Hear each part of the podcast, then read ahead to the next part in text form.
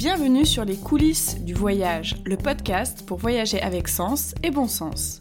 Je suis Laura, co-autrice du blog Les Globes Blogueurs. Depuis 6 ans, j'y raconte mes voyages à travers le monde et je tisse des liens avec une formidable communauté de voyageurs. Chaque jour, je reçois des questions en lien avec les aspects pratiques du voyage et j'ai décidé d'y répondre dans ce podcast. Je partagerai donc toutes mes ressources, mes astuces et mes bons plans que j'ai glanés au cours de mes 15 dernières années de voyage, que ce soit en solo, en amoureux ou en famille. Bonjour à tous, aujourd'hui un épisode un peu spécial, alors pas tant sur le format mais sur le fait qu'il va venir s'intercaler entre la saison 1 et la saison 2. En effet, je suis en train de réfléchir à la saison 2, comment modifier des choses comme euh, l'habillage sonore par exemple, un petit peu le format etc.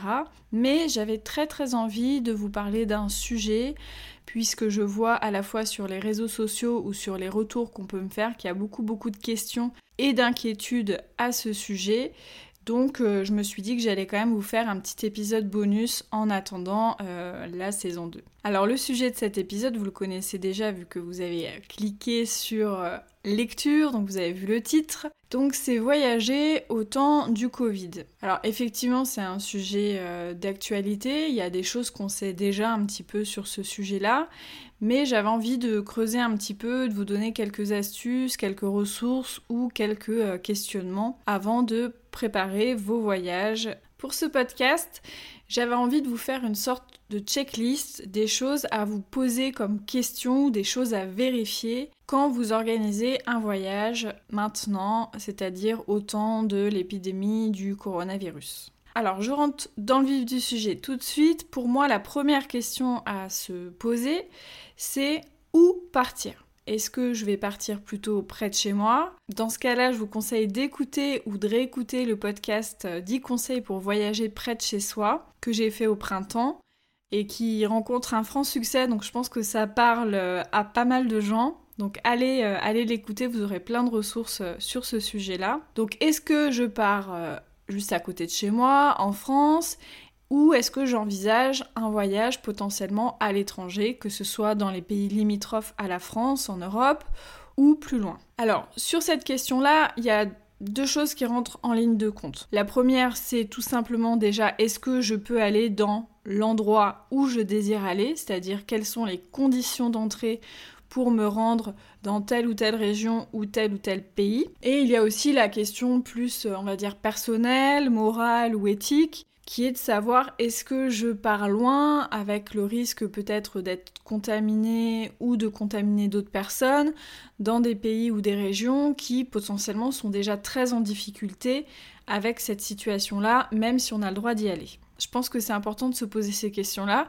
Si je décide d'aller euh, dans un pays lointain, même si j'ai le droit et que je peux y aller, est-ce que ça vaut la peine? Est-ce que je serai dans une ambiance qui sera suffisamment détendu et où je pourrai profiter?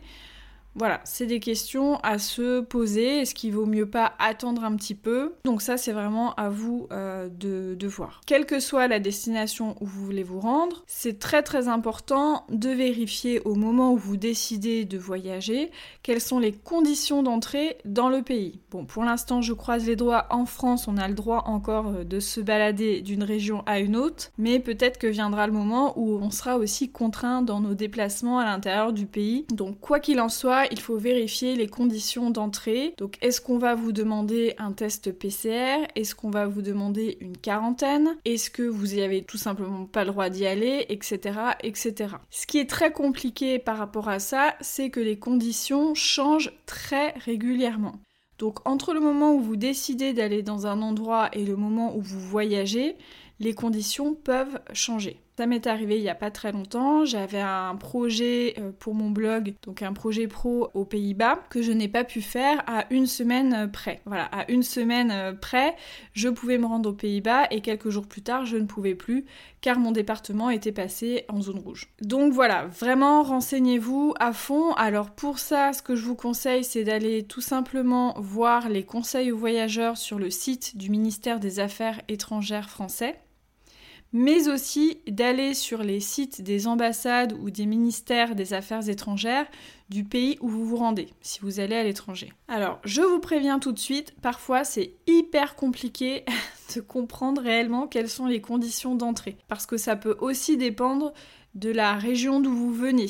Après, il faut regarder parce que les classifications françaises, par exemple, nous on a un zonage avec différentes nuances de rouge, vont pas être prises en compte de la même manière dans d'autres pays. Donc il faut vraiment regarder des deux côtés pour trouver euh, la bonne information. Ce que je vous conseille aussi, comme il y a beaucoup de pays qui demandent maintenant des tests PCR, ça va même peut-être devenir la norme, je ne sais pas, c'est important avant que vous planifiez quoi que ce soit de regarder autour de chez vous quels sont les labos, quels sont les endroits où vous pouvez faire des tests PCR, quels sont les délais aussi d'obtention des résultats, parce que pour beaucoup de pays, on vous demande un, test PCR vraiment très récent, euh, des fois de moins de 48 heures, de moins de 72 heures, donc il faut que vous soyez sûr quand vous faites le test PCR d'avoir les résultats en temps et en heure, sinon vous aurez fait le test PCR pour rien. En plus, en ce moment, on a plutôt tendance à essayer de réserver les tests PCR pour ceux qui ont d'autres obligations que celles du voyage, et c'est bien normal, c'est voilà, pas prioritaire de voyager. Mais du coup, il faut quand même vous renseigner parce que peut-être que vous allez être dans une situation euh, d'impasse si vous ne trouvez pas un endroit pour faire un test PCR. Ce que je vous conseille aussi, si vous envisagez des voyages à l'étranger, c'est de vous inscrire au fil d'Ariane. Donc c'est un service qui a été mis en place par le ministère des Affaires étrangères français, qui est un service en fait d'information. Si jamais il se passe un truc dans un pays, alors en général ça peut être pour les situations de, sécurité, catastrophes naturelles ou autres, mais je pense que voilà, en, temps de Covid, on vous donne aussi pas mal d'informations sur la situation euh, du pays. Donc c'est bien d'avoir, euh, de s'inscrire sur ce service-là. Personnellement, je préfère euh, pour l'instant voyager localement ou alors vraiment dans des pays proches de la France comme la Belgique par exemple. Ça me semble à la fois plus sûr Déjà parce que voilà, je j'ai pas trop envie d'aller euh, à l'autre bout du monde et de me retrouver malade, etc. Je pense que c'est pas très intéressant à vivre. Et puis je pense que le climat actuel fait que euh, je me sentirais pas forcément à l'aise à, à, partir loin. Euh, je pense que l'ambiance est assez lourde et tout ça. Donc il y a certains voyages, je pense notamment les voyages qu'on rêve de faire depuis un moment je pense que vaut mieux les remettre à plus tard et les effectuer dans de bonnes conditions plutôt que de risquer de commencer un voyage et puis de devoir être rapatrié ou autre ou de rester coincé. Enfin bref, j'ai beaucoup vu de situations de voyageurs là un peu, euh, un peu galère. Donc euh, moi pour l'instant je préfère voyager euh, localement. Et puis comme ça c'est un bon moyen aussi de redécouvrir son pays, les pays à côté et puis d'avoir une démarche plus écologique et durable dans ses voyages. Le deuxième point de ma checklist, c'est plus une question de mindset, comme on dirait, c'est très à la mode en ce moment, enfin d'état d'esprit pour le dire en français, ça sera mieux. C'est le fait que actuellement, avec cette épidémie de coronavirus, ce qui est important, c'est d'être flexible dans sa tête. Alors, je sais que c'est pas très simple pour les gens qui sont habitués à partir vraiment de manière euh, très organisé, en ayant tout prévu de A à Z, etc.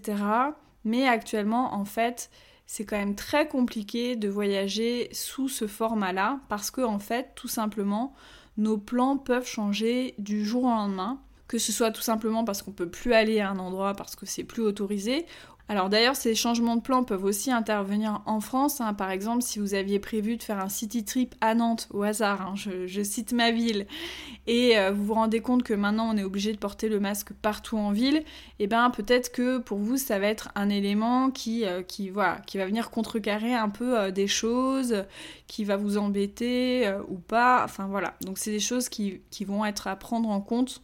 Pareil pour bah, la fermeture éventuelle de certains lieux de visite des cafés et des restaurants. Il y a sûrement des choses qui vont changer entre le moment où vous allez programmer votre voyage et le moment où vous allez le réaliser. Donc pour ça, j'ai pas vraiment de conseils à proprement parler. Je pense qu'il faut en avoir conscience et il faut se préparer mentalement à ce que ce qu'on ce qu'on a investi, ce qu'on a projeté ne se passe pas forcément comme on l'avait prévu. D'ailleurs, je pense que ça, c'est aussi valable même sans le coronavirus, mais c'est vrai que le coronavirus pose encore plus cette question-là euh, de manière euh, cruciale. Alors pour ceux qui n'auraient pas envie euh, de, de, tout organiser, de passer énormément de temps à organiser un voyage et puis euh, se retrouver un petit peu le bec dans l'eau et du coup devoir gérer euh, pas mal d'annulations, que ce soit des hébergements, des transports, etc., etc. Il y a aussi l'option de partir en voyage organisé avec des agences locales durables si possible, hein, c'est encore mieux. D'ailleurs, je vous ferai sûrement un épisode sur cette thématique-là des agences de voyage durables. Pensez aussi à avoir un plan B. Ça peut être bien d'avoir un plan B en ce moment.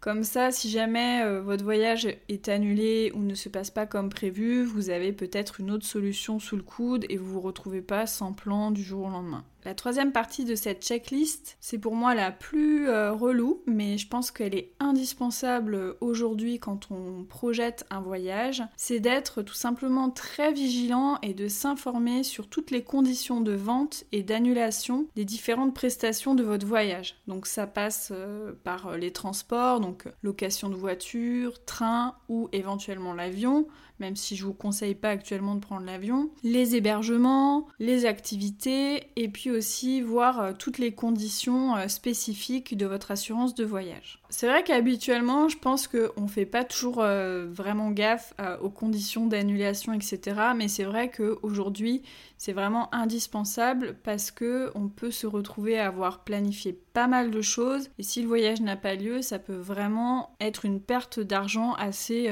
considérable. Malheureusement, j'ai pas de baguette magique euh, pour vous dire, voilà, dans telle situation euh, ça marche, dans telle situation ça ne marche pas. Il faut vraiment aller voir chaque prestataire, aller voir sur leur site internet, aller les appeler, leur demander vraiment quelles sont leurs conditions d'annulation euh, vraiment de manière très fine parce qu'en fait euh, juste dire bah en ce moment euh, c'est l'épidémie de coronavirus donc en fait je peux annuler à tout bout de champ. Il va y avoir des prestataires qui sont très souples et puis d'autres où ils vont être un peu plus touchy quand même. Il faut voir aussi quelles sont les modalités d'annulation. C'est-à-dire est-ce qu'on va vous proposer un avoir? Est-ce qu'on va vous proposer un remboursement?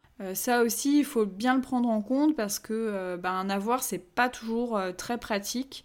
Donc vérifiez bien ça. Pendant le, gros pic de l'épidémie du coronavirus, pendant le confinement et juste après, le gouvernement avait autorisé en fait euh, notamment les agences de voyage à rembourser sous forme euh, d'avoir préserver leur trésorerie hein, tout simplement. Mais depuis septembre en fait, il y a obligation si vous voulez pas un avoir, si vous préférez un remboursement, c'est possible. Je vous mettrai le lien vers le site de l'UFC Que Choisir qui a un article un peu là-dessus. Donc dans la description de l'épisode, vous pourrez le le, retrouver. Et à part ça, allez éplucher vraiment les sites des prestataires. Et si vous avez un doute, bah, posez la question. Franchement, des fois, je trouve que c'est pas dit de manière très très claire. En tout cas, voilà, il va falloir distinguer euh, les cas où, par exemple, vous ne pouvez pas du tout faire votre voyage. Par exemple, vous avez prévu un voyage et bah, tout simplement les frontières sont fermées. Bon bah là je pense que c'est un cas euh, quand même euh, que vous pouvez pas maîtriser. Par contre voilà, si vous n'avez pas de motif impérieux, si par exemple c'est juste parce que vous avez peur, que vous n'êtes pas à l'aise, etc., bah ça sera peut-être pas un motif euh, suffisant. Il faut vraiment qu'il y ait une raison qui empêche le fait de pouvoir voyager ou le fait de pouvoir réaliser la prestation. Le quatrième point de ma checklist, qui je pense aussi est très important, c'est le fait d'adapter son hébergement et d'adapter ses activités à la situation.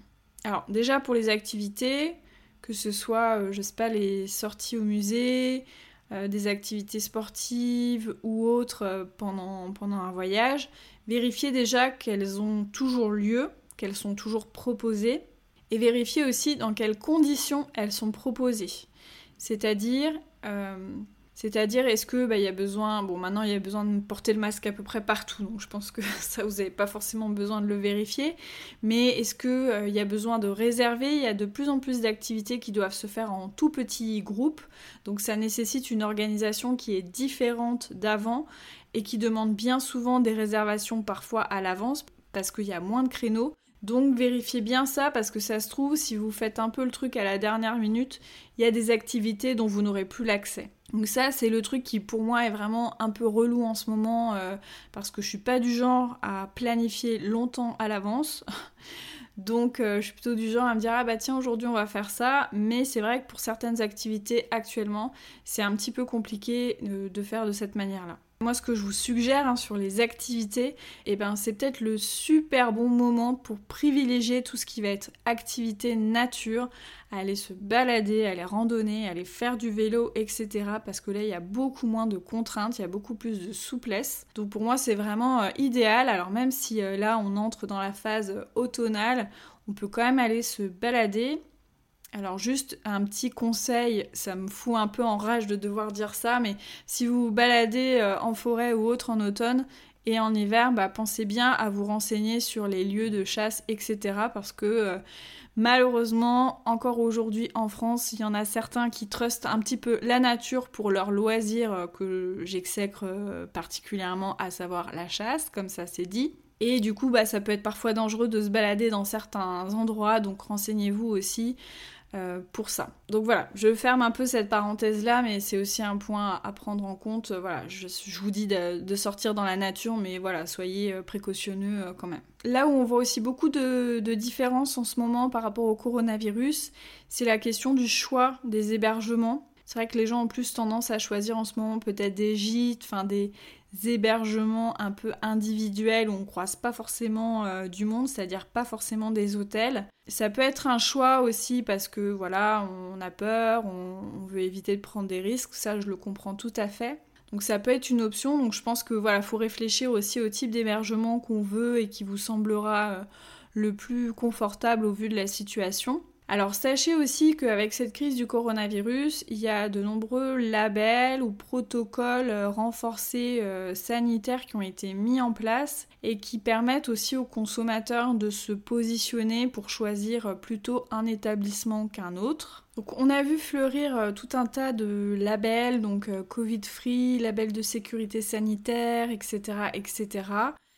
Le souci de ces labels-là, c'est qu'on ne sait pas trop qui les a faits, on ne sait pas trop ce qu'il y a derrière. Finalement, je pense que ce sont plutôt des labels qui visent à rassurer les clients, à dire que euh, l'établissement s'engage vraiment à respecter tout le protocole sanitaire. Mais finalement, je ne sais pas si derrière ces labels-là, on trouve forcément des établissements qui vont au-delà des précautions et des recommandations sanitaires. Je pense qu'au-delà du label, ce qu'il faut vérifier avec euh, l'établissement ou le prestataire, c'est concrètement qu'est-ce qui est mis en place comme protocole exactement, et puis après de vous faire votre propre avis. Parce que voilà, des fois on voit juste un macaron comme ça, euh, tiens, euh, Covid-free, voilà, ça peut être rassurant, mais finalement qu'est-ce qu'il y a derrière? Je pense que c'est bien de le questionner. Le cinquième point de ma checklist, c'est la préparation de votre valise Covid responsable, j'ai envie de dire. Euh, je voulais profiter de ce podcast-là pour parler des masques en tissu parce que ça me désespère de voir euh, tous les déchets qui sont engendrés par les masques jetables. Alors je sais que dans certains euh, cas de figure, c'est obligatoire d'avoir des masques jetables, mais il y a plein plein de situations où on peut avoir des masques en tissu et être très bien protégé. Donc je ne saurais que vous conseiller euh, d'investir dans des masques en tissu, c'est beaucoup plus économique.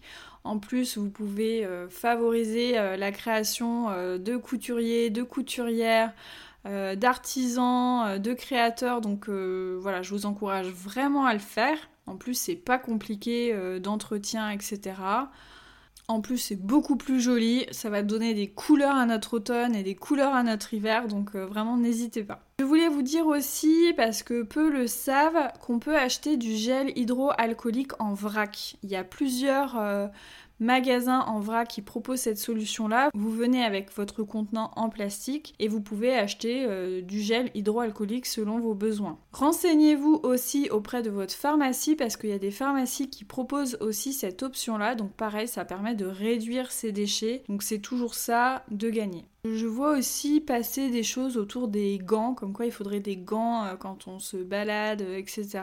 Franchement, moi j'ai pas vu d'article scientifique qui préconisait forcément de mettre des gants, en tout cas voilà pour euh, on va dire une personne lambda, hein, bien sûr pour certains métiers, etc. Ça doit sûrement être nécessaire. Mais du coup, moi je vous les conseillerais pas euh, spécialement. Je trouve que c'est sûrement un peu too much. Si on se lave bien les mains, si on met du gel hydroalcoolique et qu'on met le masque, et eh ben franchement c'est déjà pas mal. Alors comme je disais aussi, alors ça fait pas vraiment partie de la valise, mais bon, euh, un petit, ça fait partie de ce qu'il va y avoir à l'intérieur de votre smartphone. Alors comme je le disais aussi un petit peu avant, au temps du coronavirus, on peut être parfois obligé un peu de préparer ses voyages à la dernière minute, tout simplement pour être sûr de pouvoir partir ou tout simplement parce qu'on est rassuré de savoir que la situation dans telle région, même en France, hein, ça va pas trop mal. Donc c'est vrai que les gens sont tentés aujourd'hui de faire plus de dernière minute.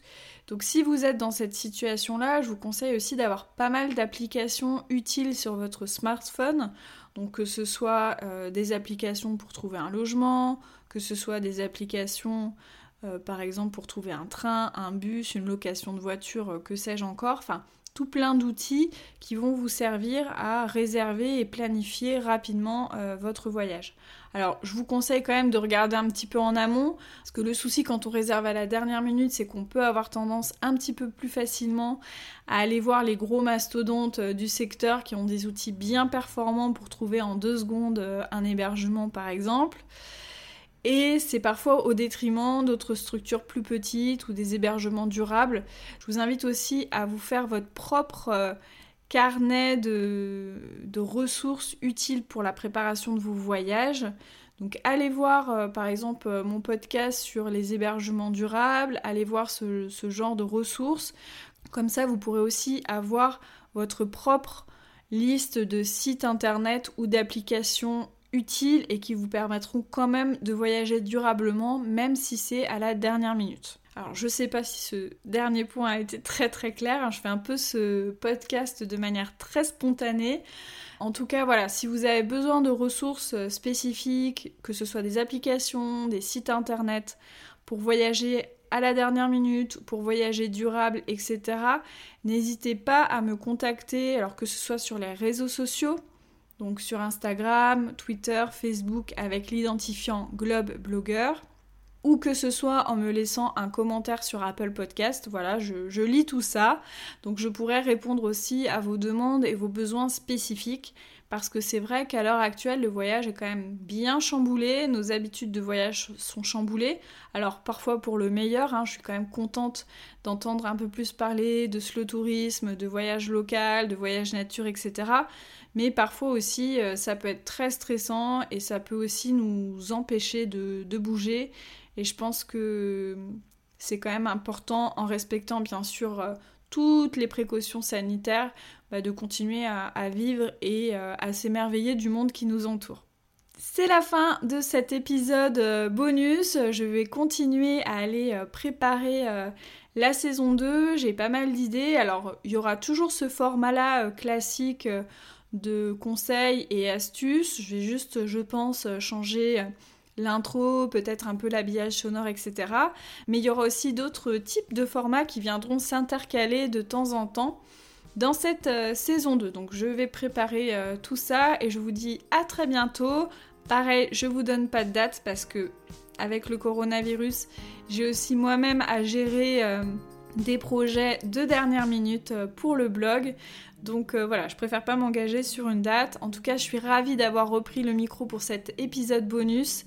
Je vous dis à très bientôt et en attendant la saison 2, partagez mon podcast, parlez-en autour de vous, laissez-moi 5 étoiles et des commentaires sur Apple Podcast. Ça m'aide et ça me booste énormément. Voilà, je vous souhaite un très très bel automne et je vous dis à très vite